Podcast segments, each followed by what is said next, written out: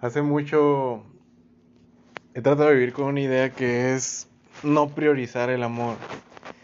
Y a lo mejor voy contra del título porque a lo mejor el título es priorizar el amor y se entiende como que hay que priorizarlo. Pero yo lo veo al contrario. Porque si priorizas el amor, te estás limitando. Es como vivir dentro de una caja, dentro de un cuarto. Y es lo mismo para todos los sentidos de tu vida. Las amistades, por ejemplo. Si te dejas guiar por esta idea de priorizar las amistades, es como decir, tengo mejores amigos.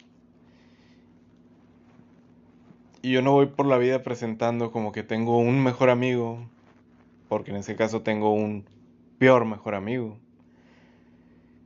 Y no, al final las amistades que tengo son contadas y son personas que siempre están y siempre voy a estar yo también para ellas, que tienen toda mi admiración, mi cariño y que al final yo decido con quién tengo más afinidad, más afecto, más eh, cuestiones, apegos y con quién a lo mejor paso más tiempo, con quién puedo platicar de tal manera, con quién puedo tocar ciertos temas, con quién puedo hablar de política, con quién puedo hablar de trabajo, de religión.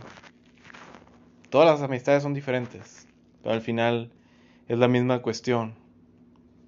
Es amor y es sin priorizarlas. Y lo mismo va para la parte íntima. No se trata de amor libre tampoco, simplemente se trata de amar.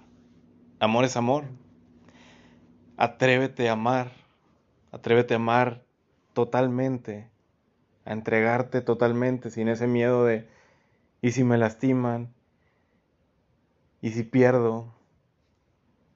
Si te lastiman y pierdes, pues qué chingón, o sea, aprendiste algo, aprendiste que puedes abrirte, aprendiste que puedes amar sin limitarte.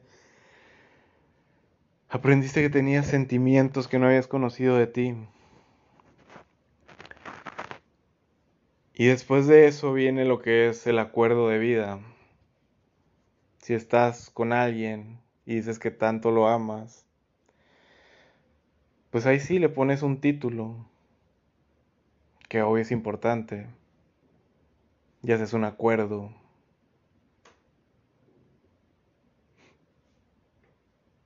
Y buscas meter el amor en ese acuerdo,